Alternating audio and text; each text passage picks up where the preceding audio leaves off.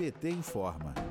O ex-presidente Lula e a presidenta do PT, deputada federal Gleisi Hoffmann, lembraram em rede social que a declaração que Bolsonaro fez à nação dizendo que prometia respeitar as instituições democráticas e a Constituição na última quinta-feira, 9 de setembro, não muda todas as atitudes golpistas que o atual presidente teve. Gleisi destacou que enquanto Bolsonaro estiver na presidência, o Brasil e a sua democracia estarão sob ameaça, que Bolsonaro não inspira confiança e disse, abre aspas, ninguém estressa instituições e ameaça a democracia só pelo calor do momento. Fecha aspas. Ao ser questionado sobre a possibilidade de impeachment de Bolsonaro, o ex-presidente Lula disse ao jornal Folha de São Paulo que nunca um presidente teve tantos motivos para ser empichado como Bolsonaro. Lula também lembrou do envolvimento do atual presidente com rachadinhas, milícias, além do gabinete do ódio, fake news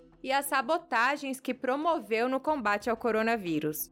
Compartilhando da mesma opinião de Glaze e Lula, o líder do PT no Senado, Paulo Rocha, afirmou que não vai demorar nenhuma semana a farsa de Bolsonaro e que logo ele voltará a atacar a democracia. Para o deputado federal Rogério Correia, do PT de Minas Gerais, Bolsonaro tentou o golpe nitidamente. Vamos ouvir. O Brasil retornou ao mapa da fome.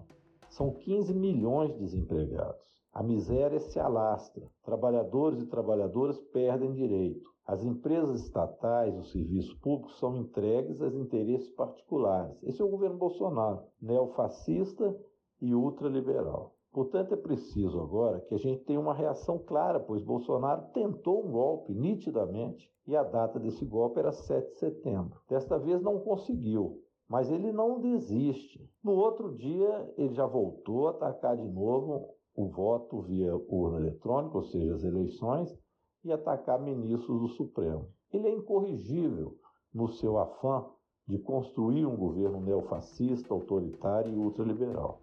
O futuro do país é muito precioso para que uma simples carta faça o povo aceitar um presidente que mobilizou apoiadores para um ato golpista, além de colocar o país em um caos nas estradas. Nesta semana, Bolsonaro trouxe mais um momento de instabilidade para o país com o objetivo de desviar a atenção do seu desgoverno. De Brasília, Terra Thaís Costa para a Rádio PT.